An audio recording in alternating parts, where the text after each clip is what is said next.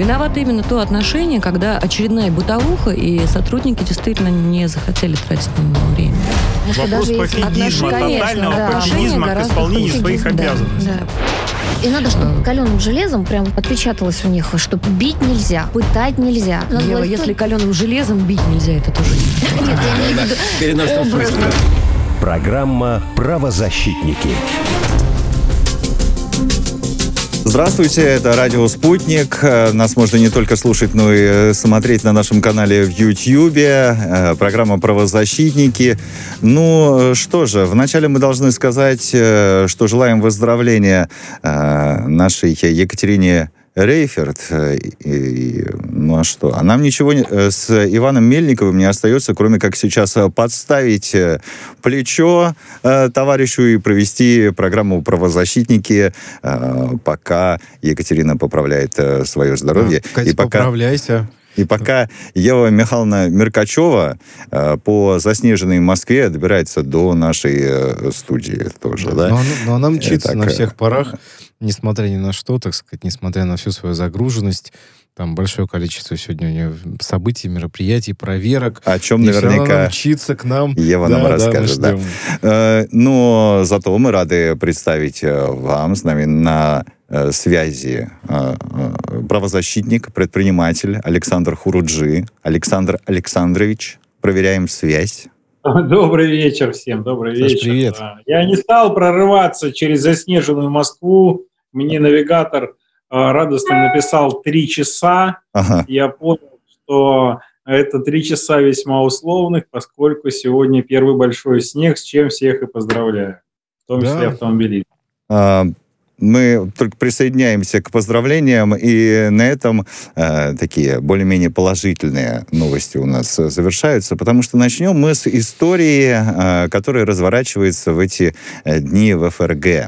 Э, суд в Германии постановил выдать Соединенным Штатам Америки российского гражданина Дениса Казначеева. Такое решение принял э, апелляционный суд э, Берлина, насколько я понимаю, да, Иван?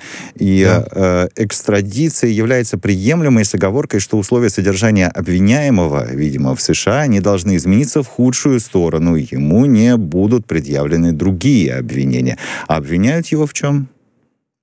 Обвиняют его, пытаются обвинить в якобы причастности к э, многомиллионному мошенничеству и отмыванию денежных средств. При этом, что самое интересное, значит, э, э, что инкриминирует, что там якобы через Даркнет он как-то отмывал эти деньги. Я не понимаю, как можно вообще через Даркнет что-либо отмывать, уж так-то, если честно. Как минимум это странновато выглядит. Ну, а так вообще, я так скажу, те схемы, которые предписывают Денису, для этого надо иметь, ну, такое очень серьезное экономическое образование, техническое. То есть он такой хакер должен быть наполовину. наполовину а кем работает Денис? А Денис диджей простой. Диджей. И, да, и у него нет даже высшего образования, и, в общем, он только вот э, из всех программ компьютерных э, Денис разбирается только в музыкальных программах. И как бы... Эм, э, более того, он живет э, на окраине Берлина, в очень маленькой скромной квартирке, э, на которую периодически э, просят там ему друзья, так сказать, помогают снимать вообще это жилье, да, там в долг деньги просят как-то. Вот. Поэтому причастность его ну, к никак многомиллионному мошенничеству... С миллионером не вяжется. Как-то вот да? совсем не вяжется, да. Но при этом США настаивает всячески на выдаче Дениса.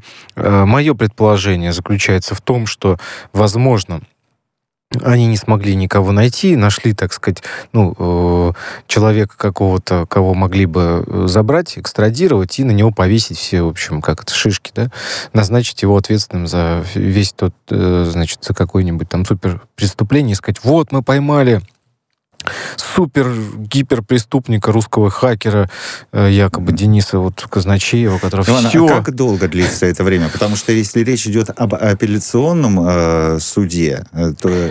Это первая инстанция, я вам сразу а, скажу. Первая это первая инстанция, да. Э, суд вообще должен был быть другой изначально. А да, то есть, ну, в Берлине для меня вообще было большим удивлением. Во-первых, никто, ни адвокаты, ни сам Денис, никто не знал о том, когда будет суд проходить.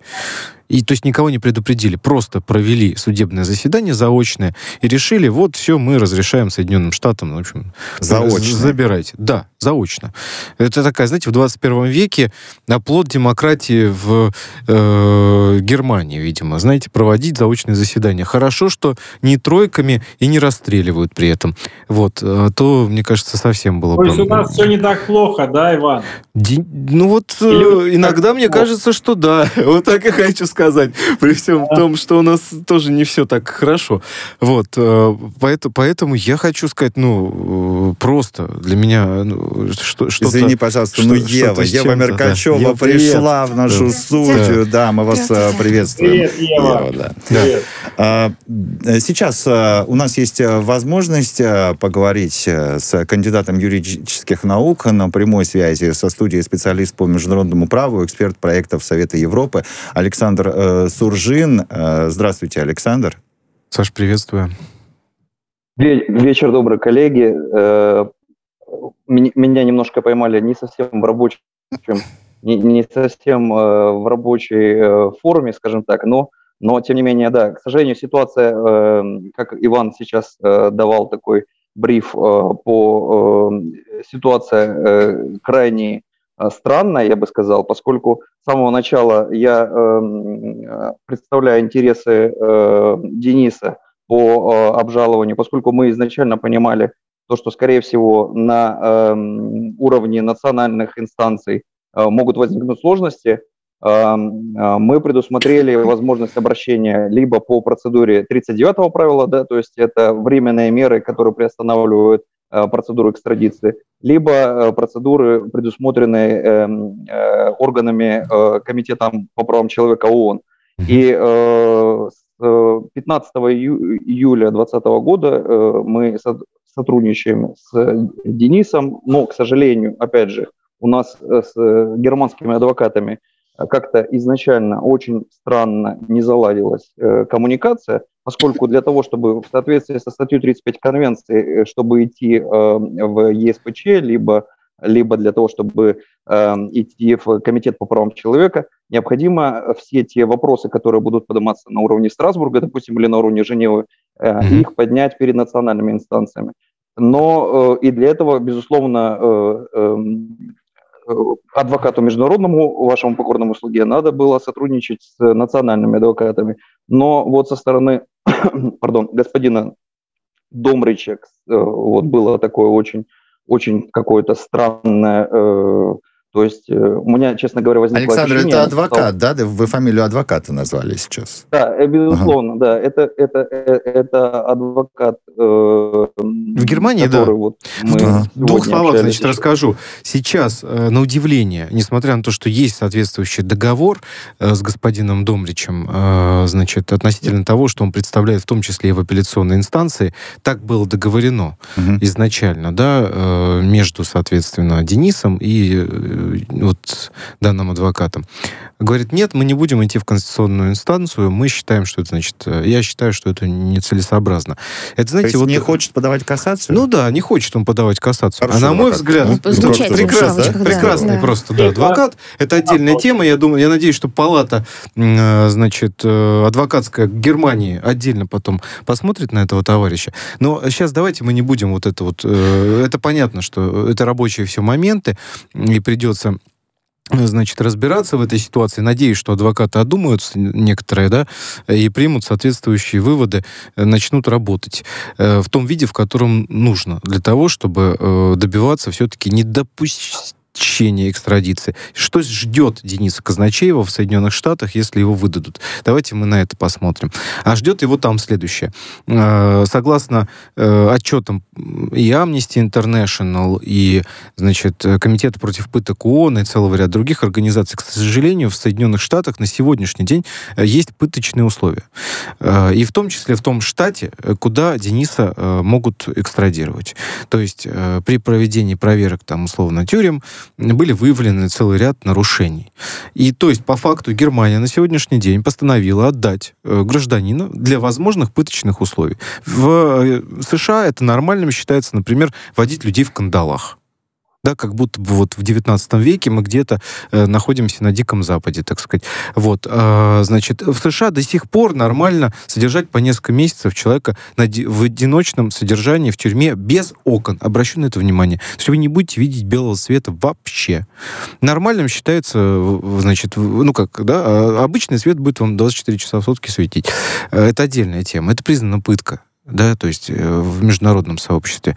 Что ждет? Э, и все эти факты, они должны были быть предоставлены в суду. У меня вопрос, э, то есть что у нас в Германии, видимо, ну вот я говорю, оплот демократии настолько, то есть принимаются заочные решения, мы отдаем человека там для Э, возможно нарушение его прав. И просто, условия содержания, просто да? поверив на слово можно, брату да, можно я скажу? Коллеги, если позволите дополнить, дополнить э, Ивана, да, все, все действительно так, как все, все действительно так. И более того, даже тот факт, что Соединенные Штаты не являются, допустим, если мы говорим о процедуре обжалования через ЕСПЧ, Соединенные Штаты не являются, безусловно, членами Европейской конвенции по правам человека, но Германия как эм, э, государство, которое экстрадирует э, данное, э, э, данное лицо э, в Соединенные Штаты, несет ответственность именно в рамках, э, то есть это статья 3, если мы говорим про условия содержания, который в том числе, когда я этот вопрос поднял перед господином Домричем, э, поскольку у Ивана были, э, пардон, у Дениса были э, проблемы, когда эм, с условиями содержания, пока он э, содержался эм, первый месяц, Э, или э, там чуть-чуть меньше. Но там были проблемы, и э, когда я эти вопросы адресовал... Перед Друзья мои, нам придется, конечно, держать эту ситуацию на контроле. Наш последний вопрос, Александр, будет ли подана действительно какая-то, как это правильно называется, кассация, да? Да, я думаю, Кассация что... на вот это решение Берлинского суда. Ответьте нам и да, э, спасибо. Э, значит, относительно, а, относительно, относительно подачи, э, то есть процедуры обжалования для того, чтобы идти в ЕСПЧ либо в Женеву, надо пройти все национальные инстанции, но поскольку нам нужен немецкий адвокат, который сегодня вот мы контактировали с консулом, в том числе просили содействия в этом, нам нужен немецкий адвокат, который, который обладает правом представления интересов Дениса в Конституционном суде, который Э, который пройдет эту инстанцию, и это, соответственно, будет э, являться основанием. После этого мы э, включаем процедуры э, по ЕСПЧ, либо по э, ООН. Пожалуйста, держите такой, нас да. в курсе. Э, нам интересно, Спасибо. конечно, очень важно, как будет развиваться эта ситуация. Александр Суржин, кандидат юридических наук, специалист по международному праву, эксперт проектов э, Совета Европы, был на прямой связи со студией «Радио Спутник». Мы двигаемся э, Сейчас. дальше. Да, я бы хотела завершить, если можно. На самом деле тюрьмы есть в США как плохие, так и хорошие, и не только там, а, мне кажется, в каждой стране. Они мож, могут предоставить какие-то документы, которые говорят, что там будет где-то все в порядке. Речь не об этом, речь вообще о практике вот этой порочный и очень странный, когда э, США требуют, чтобы выдали им российских граждан от других стран. И их да. выдают Испании, Италии там и прочее, прочее. Зачем? Что это такое? А почему вообще Почему так, да? вообще? Почему? Это наши граждане, э, пусть они вернутся домой. Ну, это, Ева, они... я не знаю, кому нужен такой вопрос задавать, потому что адвокаты не в курсе. Да, дополню да. Еву. Да, да. ну, на самом деле, мне кажется, это вот какая-то история про то, что, в принципе, не должны это выдавать российских граждан в другой стране, если он в данный момент находится в, в, на территории третьего государства. Александр к нам э, прорывается. прорывается. Хочет, хочет прям вот сказать, Скажи, что ты абсолютно Александр. права, Ева. Да, Я да. Э, хочу поддержать здесь Еву Михайловну. Значит, смысл заключается в чем? Российский гражданин, которого делят две страны, как нечто неодушевленное, да. которого просто между собой поделили и сказали, ты будешь туда, вот в Америку поедешь, все. Значит, ну, а Александр, не вопрос. впервые же такая Все ситуация. наши дипломатические службы почему не обращают внимания на то, что происходит? Да? Почему мы не защищаем своих граждан, которые находятся в других странах? Это недостаточный уровень я считаю, защиты, и в данном случае дипломатическое ведомство должно тоже как-то относиться, предоставлять Э, соответственно... Посольство России в Берлине самое большое посольство за пределами, э, ну, из всех посольств Российской Федерации, э, вообще-то.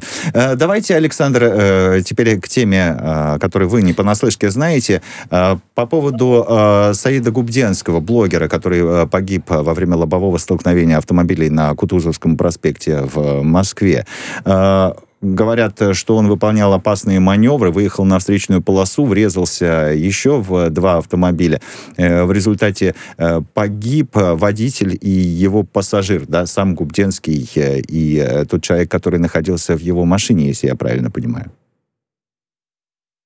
Да, вы все правильно понимаете. Я почему обратил внимание на эту тему и хотел бы, чтобы мы сейчас с вами обсудили. Мы не первый раз с вами э, видим и в новостных лентах, что тот или иной блогер э, нарушает правила дорожного движения. Сначала мы все наблюдали за тем, что там дети высокопоставленных чиновников, потом э, другая золотая молодежь каталась а потом наблюдали, как сериал какую-то там, значит, гонщицу постоянно ловили, лишали прав. Мара. Это Мара потом... была, знаменитая Мара, да. Вот. Мара, да. да. да. Mm-hmm. Вопрос не в том, что Мара там или еще как-то. Вот. Э, речь идет о том, что это происходит постоянно.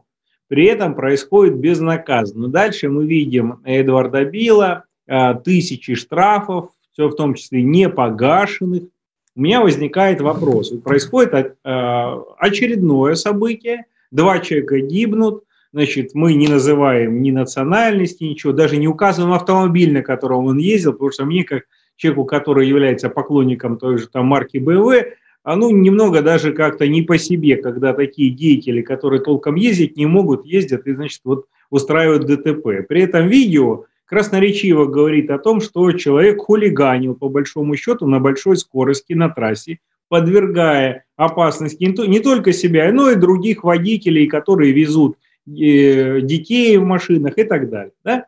Это происходит в очередной раз у нас в центре города, на знаменитом Кутузовском проспекте. У меня вопрос первое. Неужели ГИБДД и система МВД в этой части полностью недееспособны? Второй вопрос который пока без ответа, но на который я думаю, что мы должны получить ответ, и у меня есть предложение по решению. Значит, э, если у нас ГИБДД не умеет это контролировать, у нас есть опыт контроля за видеоконтентом. Как мы знаем, у нас сажают за посты блогеров и т.д. и т.п. И вот я возвращаюсь к тому, что человек, который значит, устроил это лобовое столкновение блогер, который кичился тем, что он ездит, нарушает правила дорожного движения, открыто сознавался фактически в этих нарушениях. Возникает вопрос, мы ловить людей за распространение информации о каком-то там голосовании научились, а вот этих тысячи людей, которые пропагандируют открыто нарушение правил дорожного движения, не можем. Какие Возникает правильные вопрос, вопросы? Может быть, пришло время обратиться к Бастрыкину для того, чтобы провели проверку вот этих товарищей, которые у нас нарушают открыто, которые в открытую сознались в этом фактически. Значит, во-первых, за то, что они пропагандируют этот образ жизни, необходимо привлечь к ответственности. Если ее не предусмотрели законодатели, то подключить депутатский корпус, и пора, пришло время за это привлекать. И второй момент. Может быть, пришло время лишать за это прав, просто за то, что выложил такое, да, то есть это явные нарушения, осознанные. То есть я считаю, что необходимо провести аудит в интернет-сетях, в соцсетях и проверить, если люди этим кичатся, призывают своих поклонников поступать так же. И реакция, меня поразила реакция. Один из людей, выразивших реакцию, которую обсуждали сегодня в интернете, это ладно от блогера Давидыча, который постоянно нарушает, которого постоянно мы видим на его золотой Мерседесе э, он нарушает и матерится, мы к этому привыкли. Но когда э, выложил свою реакцию, что катали, если будем кататься, ее при, приписывают одному сыну Пескова, я, конечно, был возмущен и поставил эту тему в эфир, попросил поддержать меня. Это необходимо как-то прекращать. Так не должно быть. А, Мне да. кажется, Ева хочет ответить вам, Александр. Да, да, да. да. Александр, очень правильный вопрос ты ставишь. Да. А, ну, во-первых, мы все время говорим про цифровизацию, про камеры, которые способны все уловить, различить uh-huh. лица. Помним, сколько у нас было неожиданных вообще визитов сотрудников полиции, которые по лицам научились определять, э, что человек, вошедший в метро, был на какой-нибудь акции или что-то такое. Ну, которые а, не платят э, или налоги, платят, или алименты. Налоги, вот и все это. А с алиментами тоже, кстати, не очень получается борьба. Не как очень. почему-то, да, жалуются несчастные uh-huh. женщины, что бывших ну, мужей алименщиков Ну, точно, абсолютно ловить судить по Они, э, это, это возможно. видео, Но, да, к тому же, научились. смотрите, если вдруг оно автоматически должны приходить штрафы, и так, количество этих А он штрафов... болевал на штрафы, ну, Ева, ну, А так, может быть, должна быть какая-то система искусственного интеллекта, которая будет говорить, что если вот пять штрафов, да, наверное, надо к этому человеку с визитом, да, и нужно понять вообще, Конечно. что это система, и ставить вопрос о лишении прав. Ну и вообще у нас, на самом деле, сотрудники ГИБДД Ева, стоят это на Кутузовском. Э, Ввести Есть закон, ответственность, в том числе э, автомобиль изымать, понимаете, конфисковывать я автомобиль. не знаю, это частная только собственность. начнут- Давайте спросим э, еще э, мнение, узнаем мнение э, бизнесмена Дениса Ременяка, общественный деятель и двукратный обладатель Кубка Российской автомобильной федерации по кольцевым гонкам на классе ГТ-4. Э, Денис с нами на прямой связи. Денис, ну вы что думаете по поводу этой ситуации? Добрый день всем. Ну, вы знаете, я думаю, что вот э, люди гоняют, конечно, в городе по незнанию. Ну, потому что не может нормальный человек, зная, что есть опция в стране погонять э, по замечательным автодромам, подвергать э, жизни людей опасности. Вот. Я думаю, что большинство людей просто не знает о том, что в стране существуют прекрасные автодромы, и вообще надо сказать, что э, многие страны мира хотели бы иметь хотя бы один автодром, который может принимать у себя гонку Формулы-1. Так вот, Россия может принимать гонку Формулы-1 на двух автодромах, и более того, будет это делать и в Питере, и в Сочи.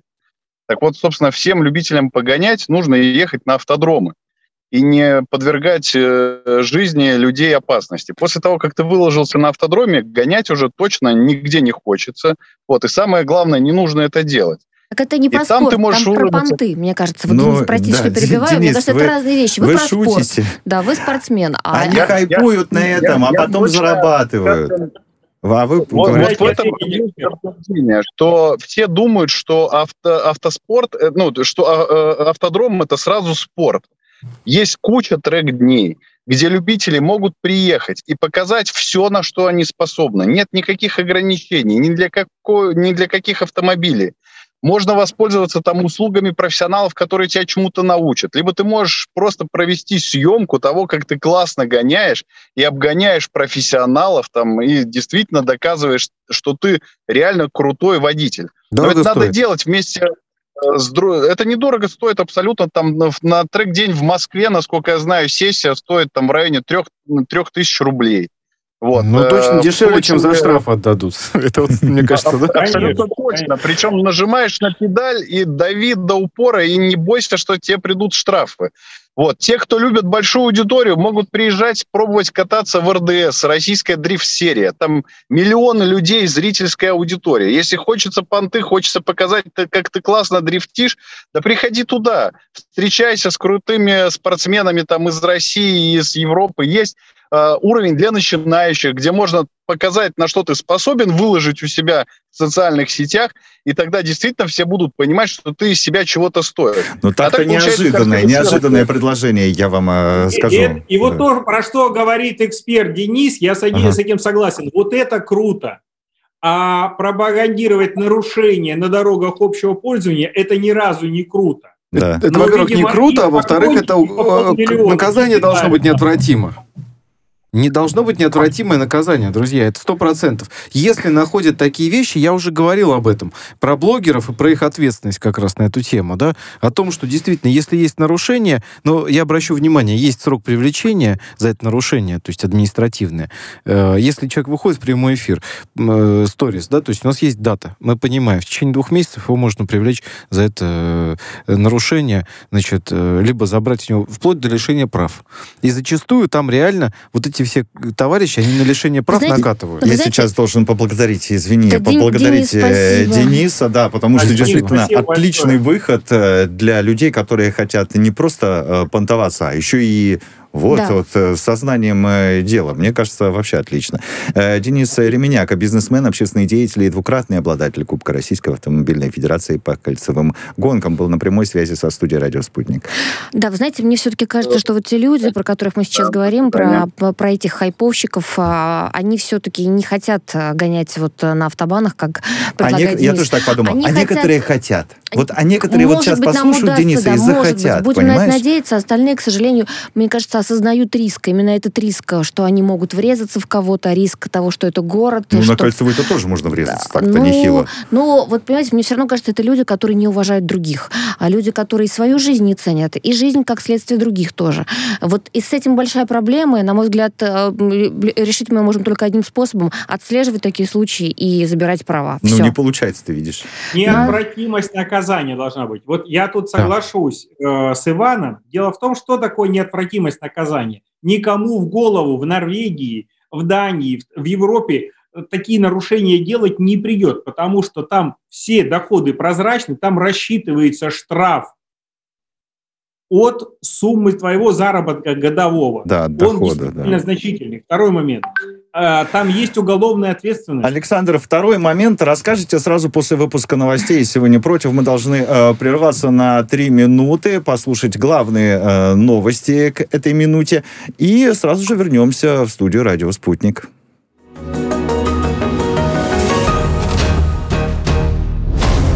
Правозащитники. Радио «Спутник». Новости студии Дмитрий Михеев. Здравствуйте. США рассмотрят все возможности для обеспечения безопасности, если ядерную проблему Ирана не удастся решить дипломатией. Об этом заявил шеф Пентагона Ллойд Остин.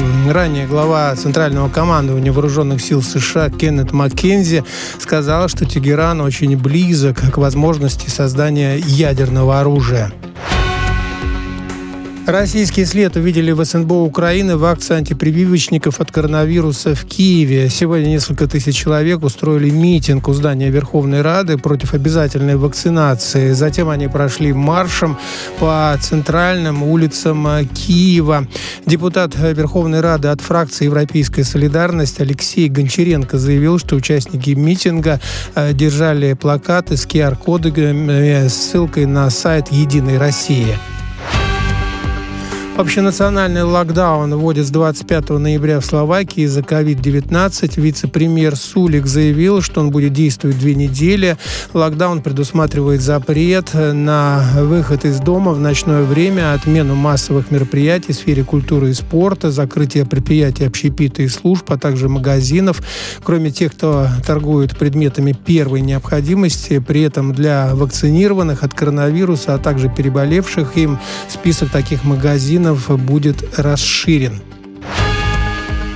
Грузия не рассматривает возможность участия в формате переговоров 3 плюс 3. Об этом заявил спецпредставитель премьера Грузии по связям с Россией Зура Пабашидзе. Ранее глава МИД России Сергей Лавров после переговоров с иранским коллегой Хасейном Амиром Абдалхианом заявил, что обсуждалась инициатива о создании формата 3 плюс 3. Три закавказские страны – Грузия, Армения, Азербайджан и три их больших соседа – Россия, Иран и Турция. США пригласили на саммит за демократию 110 стран. Спутник сообщает, что мероприятие пройдет в декабре. В Вашингтоне говорят, что виртуальный саммит э, якобы стимулирует обязательства по защите от авторитаризма. Из стран бывшего СССР пригласили Украину, Армению, Грузию, Молдавию, Литву, Латвию Эстонию. Азербайджан, Белоруссию, Казахстан, Киргизию, Россию, Таджикистан и Узбекистан в списке не значится. Среди участников также нет Китая, Турции, Венгрии, целого ряда стран Латинской Америки, Азии и Африки. Турецкая лира обваливается. Сегодня она уже теряет 7%. На этом фоне Арабские Эмираты выделили 10 миллиардов для инвестиций в экономику Турции.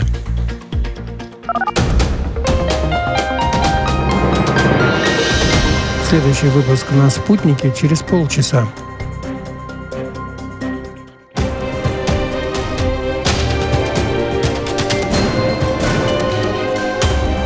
Радио «Спутник».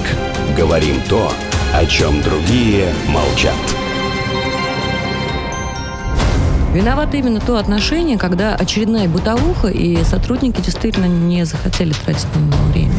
Вопрос пофигизма, тотального да. пофигизма к исполнению своих да, обязанностей. Да. И надо, чтобы каленым железом прям отпечаталось у них, что бить нельзя, пытать нельзя. Ева, если каленым железом бить нельзя, это тоже нет.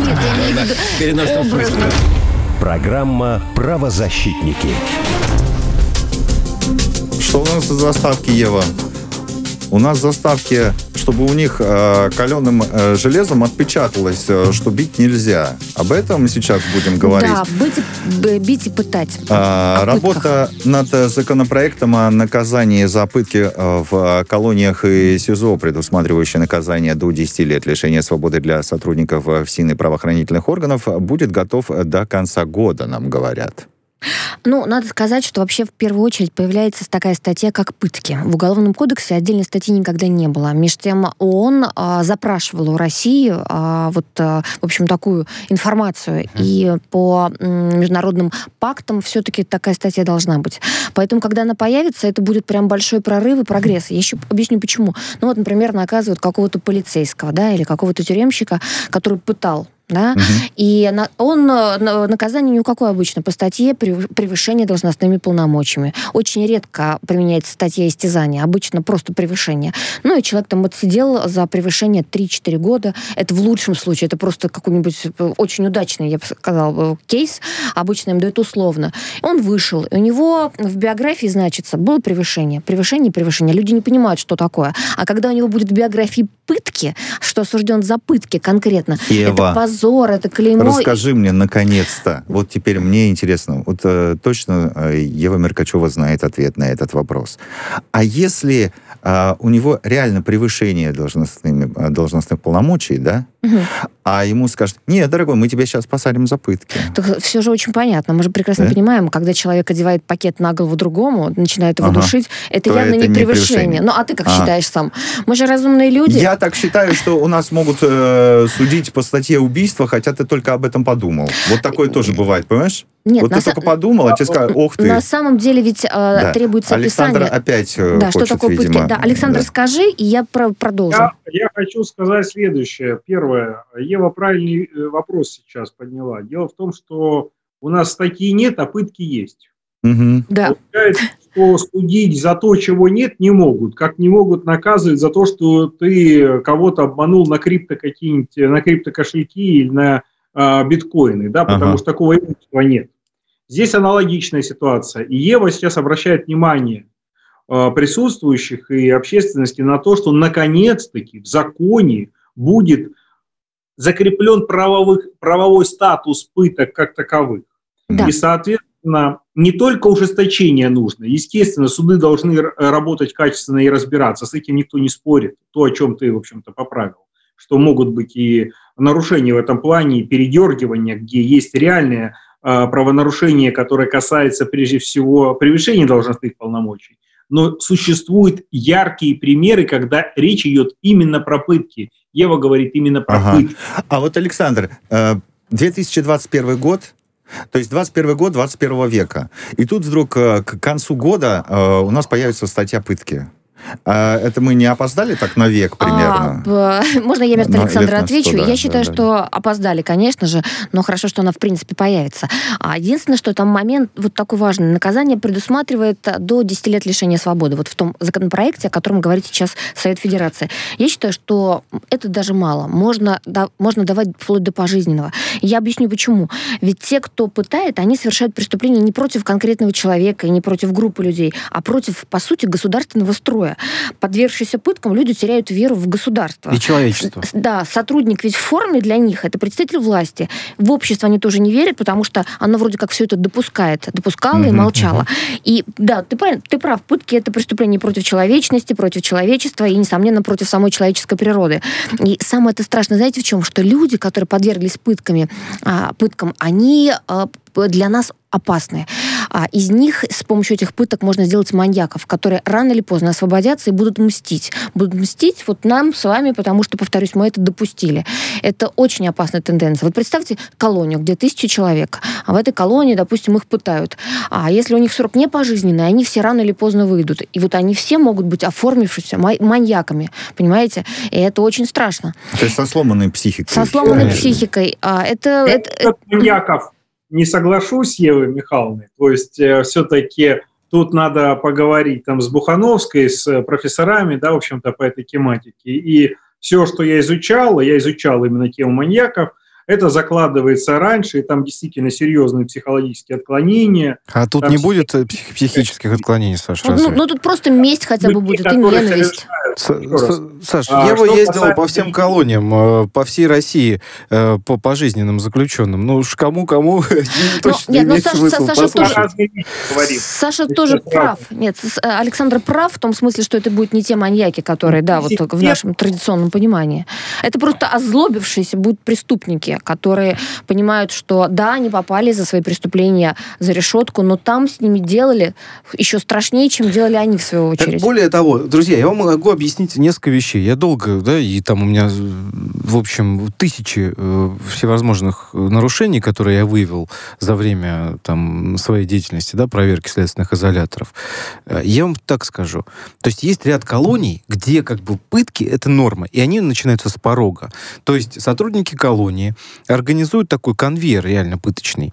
Э, туда человек приезжает, его сразу ломают на всякий Приемка. случай. На всякий случай. Приемка. Да, вот чисто, э, слушайте, вот при, приезжает человек, неважно, хороший он, плохой, откуда они, они типа не знают. Они просто сломать его. Вот мы Привести, были, мы изнасиловать, были... избить, э, уничтожить. Понимаете? Вот такие вот у нас, извините меня, э, люди, наверное, у которых э, философия таких надзирателей Освенцима, по большому счету, вот они вот такой вот устраивают просто-напросто. Давайте всех подряд попытаем. Да, то есть вот реально, это я не знаю, за это не просто сажать надо. Вот да, смотрите, здесь... у нас была проверка, я тебя перебью просто, чтобы была такая иллюстрация. Проверка члена СПЧ, я в том числе, мы ездили в Кировскую колонию. Это одна из самых страшных, по слухам, колоний, называется она «Черный, э, черный дятел». А, и мы действительно были очень наслышаны про нее. И плюс появились а, видео. А, осужденные, которые освободились, они рассказывали, как их там пытали. Но одно дело, понимаете, видео, и непонятно, что будет дальше происходить после, после того, как они об этом сообщили. А тут мы решили посмотреть своими глазами. И мы туда пришли, это было буквально несколько дней назад, а, мы опросили осужденных, которые, по нашим сведениям, подвергались таким пыткам.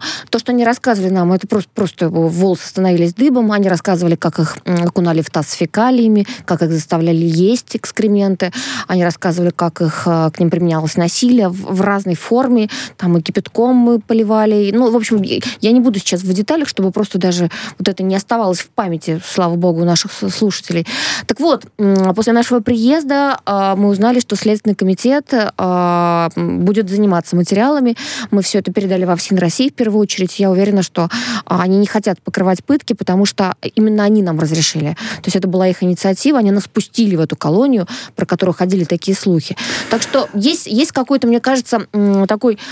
Положительная тенденция движения. Да, что, да? что хотят с этим, хотят с этим как-то разобраться. Да. Разобраться и... Дай бог, дай бог, потому что действительно это ужасная вещь. Это такая, знаете, опухоль, которую надо вырезать из нашей, э, э собственной системы. Насколько э, это получится, давайте мы поговорим об этом э, с юристом Межрегиональной организации «Комитет против пыток» Георгий Иванов на прямой связи со студией «Радио Спутник». Здравствуйте, Георгий. Георгий, здрасте. Приветствую. Здрасте. Да, Георгий, вопрос э, главный. Насколько у нас сейчас, вот как ты думаешь, получится побороть а, вот эту систему? Мы понимаем прекрасно, что большинство колоний у нас нормальные, и я на связи бываю с теми людьми, которые освобождаются, и они рассказывают, никто их не бил, никто их не пытал. Но есть регионы, про которые так и говорят, пыточные. И есть в этих регионах отдельные учреждения, которых просто боятся. И те же москвичи, московские заключенные, когда узнают, что их повезут туда, они готовы сделать с собой все, что угодно, только бы с этапа сойти. Вот, Георгий, насколько ты а, Э, уверен, что нам удастся э, все, все вот эти вот, э, как выразился Иван, как раковый опухоль все это вырезать и сделать так, чтобы у нас больше нигде не пытали, не били. И вот что касается еще отделений полиции, которые ты проверяешь до сих пор особенно тщательно, и где пытают не меньше, а может быть даже больше. Ну, смотрите, у нас же все-таки, если мы немножко вспомним, не первый раз, когда такая повестка у нас в общественной дискурс врывается, когда видео появляется. Было ярославское дело, также дело происходило э, в системе ФСИН. Э, Саратовская область. К сожалению, это... Да, ну, Самая яркая иллюстрация последнего времени, мне кажется. Последнее время, да. Вот. Э, я думаю, что, разумеется, шанс есть, что как ситуацию можно переломить. В том числе сейчас активизировалась работа, работа над законопроектом о введении вот пыток в Уголовный кодекс как отдельной статьи, когда, если это и когда эта статья будет введена, а, на первую очередь стоит надеяться на то, что она будет применяться, а не останется мертвой. У нас уже эти деяния, которые совершаются, они подпадают под наш уголовный кодекс. да, то он подпадает под статью 286, которую озвучила Ева. И мы даже не можем сказать, э, сколько в год э, поступает подобных заявлений из учреждений э, в СИН, МВД, сколько проводится проверок, сколько возбуждается дело, сколько лиц ну, осуждается за это. Мы этого не знаем. И, кстати, вот комитет предотвращения пыток ООН от нас тоже этого требует, от России, когда, когда запрашивают сведения о том, сколько у нас, у нас эта проблема у нас актуально, сколько у нас подвергается люди пыт, пыткам, они просят эту статистику, которую ни Генеральная прокуратура, ни Минюст, никто на самом деле э, достоверно предоставить не может. Он не может вычленить из того потока дел в отношении силовиков именно пытки. А, очень вот. все четко, грамотно, вот мне кажется, Георгий разложил. Это действительно очень важная ситуация. Но еще бы я дополнил относительно того, что вот Георгий говорит, э, в частности, о неотвратимости да, наказания должен быть минимальный порог. Э, и вот он должен быть минимум 7 лет, например. Для того, чтобы человек понимал, если что, меня по-любому посадят. Не будет условно, как сейчас у нас происходит. Реально, в большинстве своем это условные сроки за то, что э, сотрудники э, правоохранительных органов пытали кого-либо из людей. Причем зачастую пытают не с целью, так сказать, ну, как это, реального преступника какого-нибудь, террориста изобличить, а для того, чтобы либо сделать палок себе понаставить, а помните, либо... можно я напомню да. случай, который мы здесь же в студии разбирали, когда пытали полицейские в одном из отделов полиции женщину, многодетную мать. Угу. Они ее как свидетеля угу. позвали, помните, а у нее трое детей осталось дома, муж пришел, не, не поймет, где жена. Он ее искал сутки, через сутки выяснилось, что они ее привязали скотчем к, к лавочке, одевали ей пакет на голову. Так вот, расследование с трудом все-таки подошло к финалу, и вот эти пытатели получили какие-то смешные сроки. Это два года, три года. Мать ну, многодетную. Многодетную вообще, которая даже не проходила Сволочи по делу пытали. никак. Я не могу вот. понять. Это как вообще? Она была просто возможным свидетелем, потому что в, в том доме, где она проживала, возможно, было совершено преступление. И вот вообще... Коллеги, правозащитники, я считаю, что мы с вами забыли, когда начали обсуждать этот закон, про одну важную составляющую, что в основном СИЗО пытками занимается актив так называемый, который в руках людей, которые это покрывают, фактически находится с момента, как они попадают в СИЗО, когда они туда Группа идут. Группа лиц должна быть по предварительному да, сговору. Поэтому, и всех сажать если, вплоть до пожизненного. Все правильно. Да, отягчающие обстоятельства, вот как у нас есть здесь 10 статьей, по аналогии необходимо проводить, как говорится, черту, что в случае, если ты, силовик или там сотрудник СИНа, используешь актив, сформировал такую, так сказать, э, зондеркоманду, то, соответственно, да. в этом случае у тебя повышенный коэффициент от 10 лет, то, о чем говорит Иван, минимум. И, соответственно, люди будут понимать, что актив использовать нельзя. И мы на 80% проблемы, на мой взгляд, решим. Скажи свое мнение по этому поводу, Георгий, если вас... А, да, я хотел добавить по этому поводу, вот то, что вы, Александр, сейчас озвучил. А, смотрите, у нас даже есть конвенция ООН против пыток. Она в том числе пытку определяет как причинение, умышленное причинение Э, сильных страданий боли по, ну, напрямую силовиком, ну, официальным лицом, с его ведома или по его подстрекательству, либо с молчаливого согласия. То есть за это действие, то, что вот сейчас у нас человек, э, силовик, ну, нельзя доказать, например, что он э, напрямую там содействовал пыткам, да, но он сейчас у нас за халатность может привлечен, скажем, да? Да. А если эти формулировки будут э, введены в уголовный кодекс, это, вот этот э, там, синовец, сотрудник МВД, он будет отвечать тоже за пытки. Даже если он непосредственно сам ну, поручил это другим осужденным. Громкая история Саратовской области, то, о чем говорит как раз, э, говорят коллеги, э, и Сашу я не могу не поддержать, вот в контексте такой группы лиц. Сотрудники э, специально в коридоре, которые ходят, проверяют. Во-первых, они выдавали видеорегистраторы, это уже понятно, что они точно это давали не просто так, а чтобы те снимали одни заключенные, как других насилуют. Понимаете? А, и второй момент. Они специально, значит, музыку включали. В коридоре стояли колонки и музыкальный центр. И там вот это, знаете, то есть ужасная вещь, чтобы не слышать, как там орут люди. Просто-напросто эти, как эти, эти, эти сволочи включали... Значит, Исторические э... параллели возникают, да, да когда вот э, слышишь э, да, такие, ра- такие рассказы да? Да, по поводу включения музыки. Давайте поблагодарим юриста межрегиональной организации Комитета против пыток. На прямой связи со студией был э, Георгий спасибо. Иванов. Э, спасибо. Георгий, спасибо, спасибо Георгий. вам.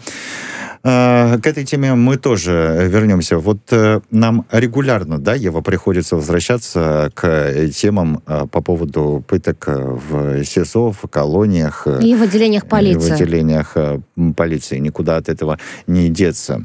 Но еще одна новость, мимо которой мы не могли пройти сегодня, это информация о том, что в Казани было предотвращено вооруженное нападение на образовательное учреждение, на школу. Несовершеннолетний летний россиянин, э, как считается, причастен к подготовке.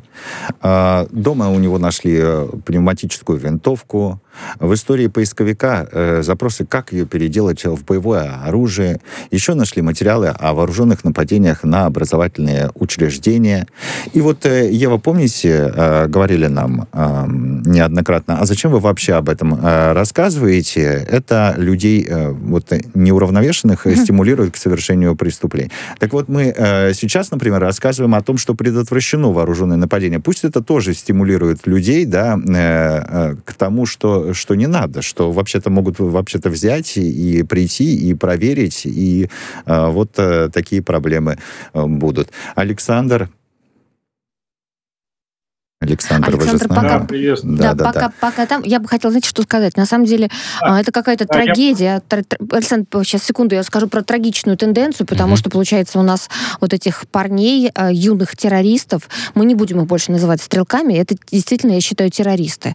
А, а здесь несостоявшийся террорист. Да, несостоявшийся да. террорист, их как становится все больше он и больше. же еще не, подожди, подожди, э, подозреваемый потому что но, ну, не хорошо, говорить, не, да, не состоявшийся, да, но да, да. и мы не называем его имени. Да, да. Мы просто речь идет о том, что только, только одна трагедия произошла, там потом попытка, потом снова а, очередная трагедия. Еще не успели осудить тех, вот mm-hmm. Галялиева mm-hmm. до сих пор ведь еще не осудили.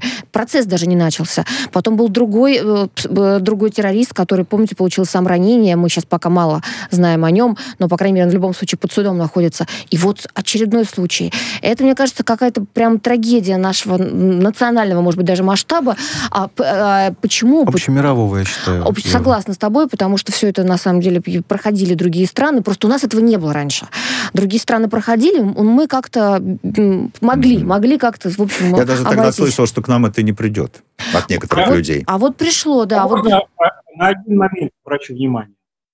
А, коллеги, очень важную тему мы сейчас затронули, и очень важно, чтобы она дальше пошла по эфирам и по стране, по всему информационному полю.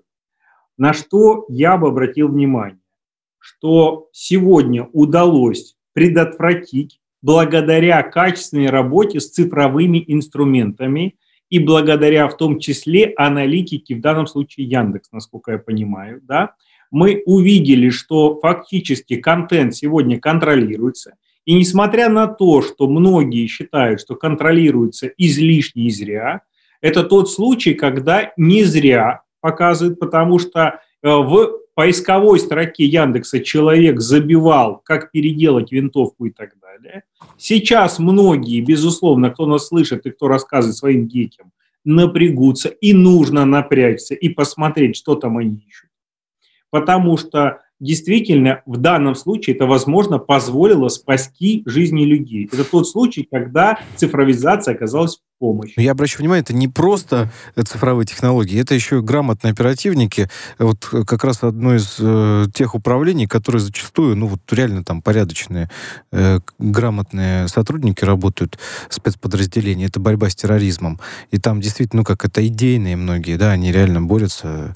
И в этом, много в этом таких контексте... сотрудников, и мы не перестаем, не перестаем э, подчеркивать, что очень да. много сотрудников правоохранительных органов, которые выполняют свою работу достойно достойные, которыми можно гордиться. Но это не, не отменяет никак тех историй, о которых мы конечно, рассказываем. Конечно, да? Я про то, что действительно это очень важно с этим бороться. А, действительно, проблема меж, международная, так называемая, а, значит, э, вот эти вот стрелки, это же вообще не только не из России действительно пришло, это из Я бы сказал, больше так не называть А их. теперь представьте, да, представьте. Да, террористы, я согласен с этим определением, потому что на самом деле все это очень подходит под эту статью. Да, я про что хочу сказать? Про то, что в США сейчас, обратите внимание, э, каждый день практически такие истории происходят. Каждый день Мы должны с вами задуматься над этим. И нам надо понимать, что сейчас очень важно бороться, Я правильно говорил, принять все меры. Какая мне разница, что там США? Да. А теперь понимаю, что это может прийти и к нам, тренд. понимаешь? Ну, да. К сожалению. Вот смотрите, да. страшный тренд. Какая история. Я заметила ее на примере Ильназа Галялиева. Помните, да, в Казани, да, что он устроил? Ну, тут забудешь, да, а. так вот, я когда его посетила в нашем СИЗО Бутырка, куда его привозили на психиатрическую экспертизу, а у меня взорвался э, Инстаграм, у меня взорвался Фейсбук, огромное количество поклонников мне писали, люди, которые просили, что он говорил, как он себя вел, им просто было любопытно, и многие выражали сочувствие ему, многие говорили, что вообще это он не виноват, ну и прочие, прочие какие-то странности, я бы сказала.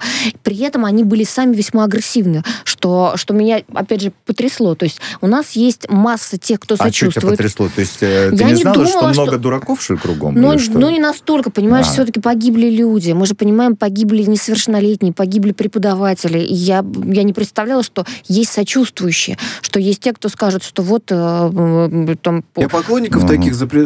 Есть статья у нас «Оправдание терроризма» называется. Вот их надо за по этой статье закрывать тоже, так, чтобы это подальше от общества в ну, безопасное Но закрывать, место. может быть, и не надо, надо просто разобраться, что такое произошло, что у них в голове, да, и как, э, как почему-то вот перевернулся мир, почему смотрят на террориста, как... как... Слушай, ну мир не перевернулся, всегда mm. были э, люди, мягко говоря, странные. Мир... Да. Вот депутат буквально на днях тут предложил, давайте расстреливать э, там тех, кто у нас это, э, не, не привитые. Э, да, там те, кто антипрививочник, кто купил сертификат, давайте расстреливать, значит, их всех.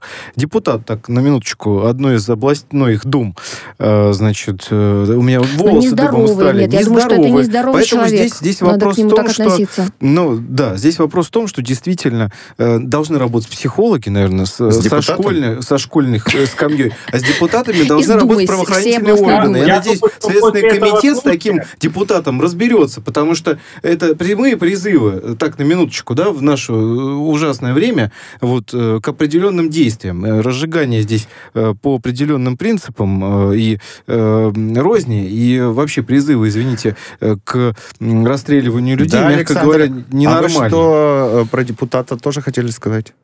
Я считаю, что это вопрос не только комиссии по этике депутатской. Ваня хорошо, что обратил внимание на этот вопрос это э, вопрос сейчас о контроле э, психологическом тех людей, которые еще на стадии кандидатов приходят. Вот в данном случае это кандидат от ядра, там, насколько я знаю. Значит, и каждая партия сейчас, конечно, серьезно задумалась, чтобы проводить фактически экспертизу, кто вменяемость. приходит. Ну, так, да, вменяемость. Ну, как бы, да, я думаю, что... Совершенно неадекватно. Я хотел обратить внимание, пока мы далеко совсем не ушли от этих вопросов, что еще сегодня случилось. Да? Сегодня Альшер, э, он же Моргенштерн, да, он уехал из страны, улетел, да, после чего? Значит, после заявления Бастрыкина, значит, в котором он обвинил э, фактически э, Моргенштерна в том, что тот, э, значит, пропагандирует и продает наркотики. Спасибо, Я Александр Иванович, за это. Да. Немножко а, чище станет эфир. Астрыкин помог э, обществу избавиться от Моргенштерна, так получилось. Вот, я э, сейчас все-таки хочу вернуться к теме блогеров, которую мы не до конца раскрыли. А, она у нас э, будет еще продолжаться из передачи в передачу. Значит, есть блогеры, которые гоняют. Есть блогеры, которые поощряют употребление наркотиков. Есть блогеры, которые открыто выкладывают туши убитых ими зверей, в том числе с незаконной охотой. Я считаю, что это вопрос контроля в цифровом мире, который сейчас уже цифровой мир позволяет исключить. И это то, над чем срочно необходимо думать, потому что в эпоху, когда мы были долго закрыты э, в результате ковидных ограничений, это только активизируется. Поэтому это то, над чем срочно нужно работать и Госдуме, и всем, кто работает. Согласен, Саша, очень важно действительно работать над, этим, э, над этой историей. Но здесь какая важная ситуация. Допустим, разрешать вот влазить в личные данные и так далее, только если мы говорим о террористах, например, чтобы не было других вопросов. Потому что зачастую многие люди, э, понимаете, ну, мягко говоря, у нас право на личную неприкосновенность, информация, еще каких-то вещей, оно может нарушаться. Поэтому вот говорить про терроризм, это очень важно важно здесь, так сказать, добиваться вот этих вот вещей. А еще я хотел бы перед э, концом программы, э, раз уж мы заговорили про цифровое пространство, э, всех призвать зайти на группу Дениса Казначеева, поддержки Дениса Казначеева, значит, в Фейсбуке. Российского гражданина, которого мы обсуждали да, ситуацию в, в начале. начале передачи, да, значит, и я бы хотел всех, э, собственно, э, в данном случае призвать помога, помочь там по возможности. Мы ждем там, вас там есть на странице. Мы ждем вас на, на странице Дениса. Это была программа «Правозащитники». Встречаемся через неделю. Спасибо. Всем спасибо. Спасибо. Спасибо.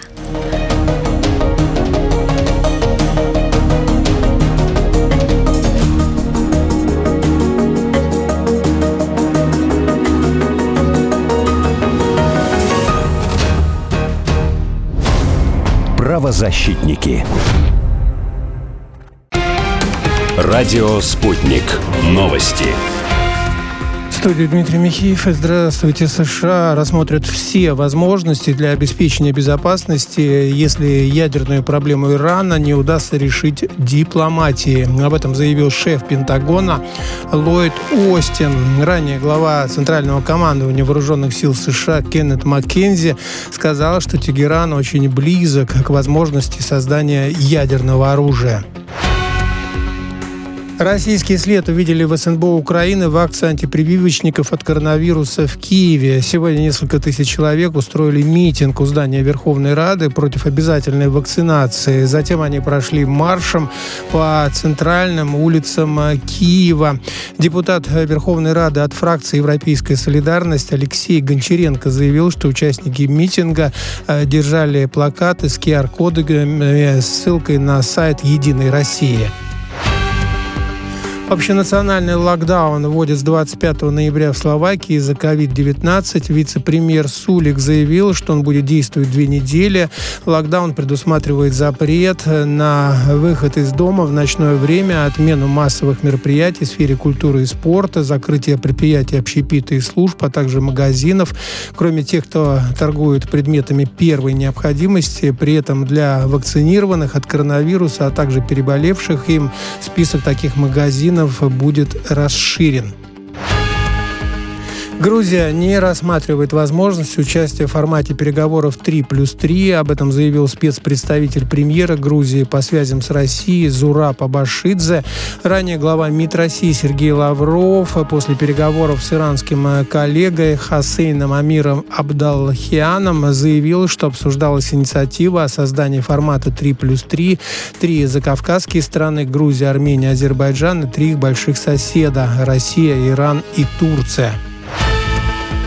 США пригласили на саммит за демократию 110 стран. Спутник сообщает, что мероприятие пройдет в декабре. В Вашингтоне говорят, что виртуальный саммит э, якобы стимулирует обязательства по защите от авторитаризма. Из стран бывшего СССР пригласили Украину, Армению, Грузию, Молдавию, Литву, Латвию Эстонию. Азербайджан, Белоруссию, Казахстан, Киргизию, Россию, Таджикистан и Узбекистан в списке не значится. Среди участников также нет Китая, Турции, Венгрии, целого ряда стран Латинской Америки, Азии и Африки. Турецкая лира обваливается. Сегодня она уже теряет 7%. На этом фоне Арабские Эмираты выделили 10 миллиардов для инвестиций в экономику Турции.